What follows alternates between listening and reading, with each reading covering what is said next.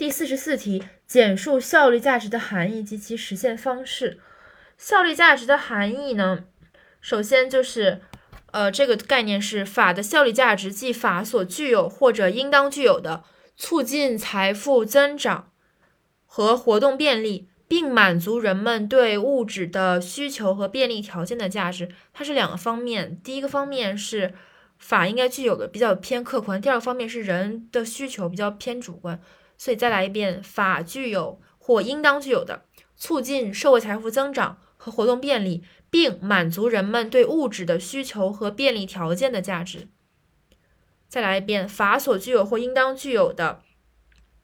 促进社会财富增长和活动便利，并满足人们对物质的需求和便利条件的价值。然后实现方式总共有五点。可以结合着法律规范来进行记忆。第一点是民民法总则，第二点是物权法和债法，第三点是商法，第四点是知识产权法，第五点是侵权责任法。第一，第一点，确认并保障主体的物质利益，从而鼓励主体增进物质利益。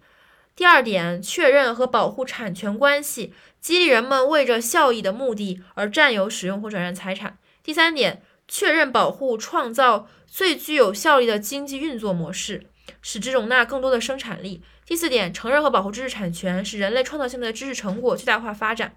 第五点，通过设立法律责任、赔偿和惩罚等机制，使社会上的违法犯罪行为最大限度的减少，从而使人们的身人身安全与社会财富总量不受侵害或少受损害，从而使社会效率得到一定程度的保障。总结一下，就是联系民法总则，确认和保障。主体的物质利益，联系物债，确认和保护产权关系；联系商法，确认、保护、创造最具有效率的经济运作模式；联系知识产权法，承认和保护知识产权；联系侵权责任法，通过设立法律责任、赔偿和惩罚机制来减少违法犯罪行为。